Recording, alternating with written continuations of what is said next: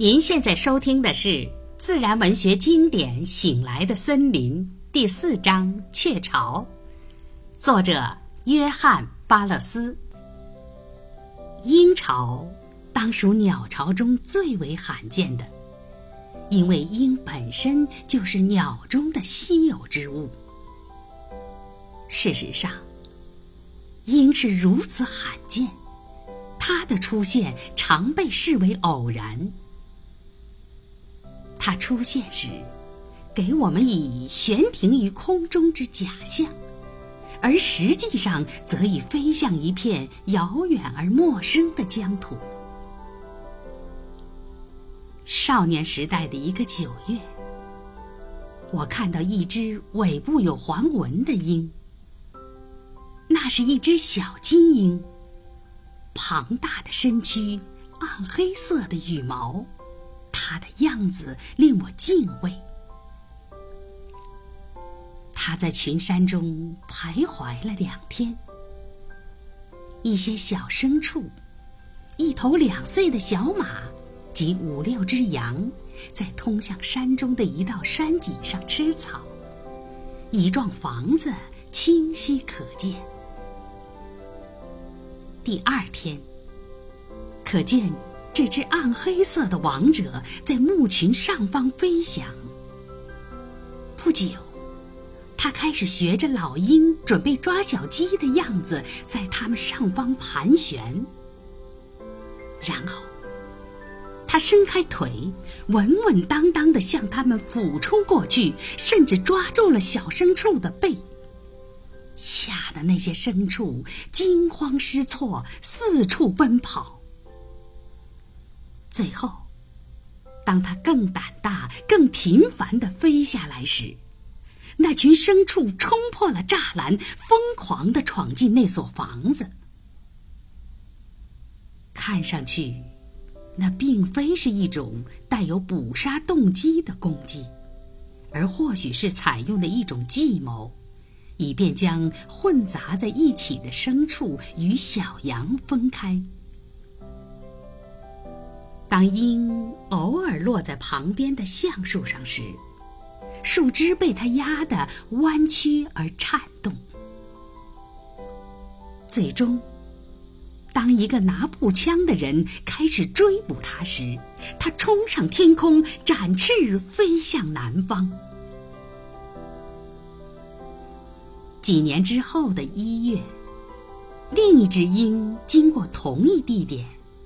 落在离某些动物死尸不远的地上，但仅停留了片刻。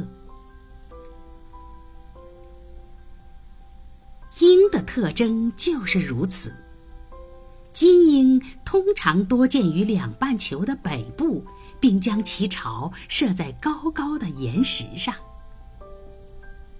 有对金鹰在哈德逊河畔一个无法接近的岩石壁架上筑巢，连续达八年之久。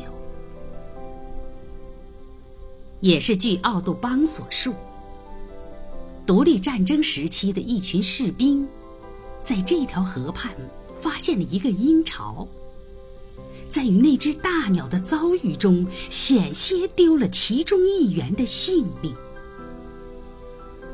那个士兵的战友们用绳索将他送下去找鹰卵或小鹰。这时，雌鹰狂怒地向他攻击，迫使他拔刀自卫。在反击中，他一下扑了空，险些脱离系住他的绳索。结果，还是用一根绳子将他从原先的位置。提了上去。据奥杜邦所述，白头鹰也将其巢筑于高岩上，但威尔逊却描述了他在大威格港附近所见到的那个在一棵大黄松树顶上的鹰巢。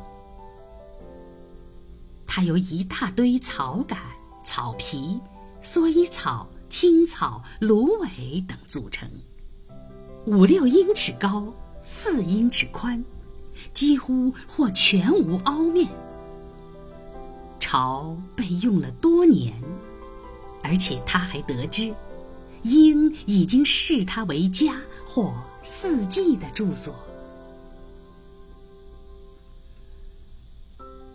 在任何情况下，鹰都只用一个巢，或多或少的修修补补就能用上几年。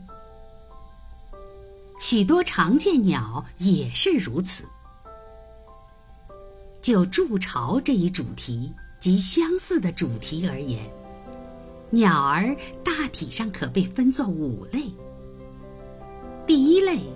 是那些修补或采用上一年雀巢的鸟，诸如鹪鹩、燕子、蓝渠、大观祥石雀、猫头鹰、鹰、鱼鹰及另外的几种。第二类是每一季都筑新巢，但在同一巢中孵养不止一窝小鸟的鸟类。菲比霸翁就是此类中最著名的例子。第三类是那些每孵化一窝小鸟就要筑一个新巢的鸟类，此类鸟占如今鸟类的绝大多数。第四类是数量有限的几个鸟类，它们自己不筑巢，而采用其他鸟的弃巢。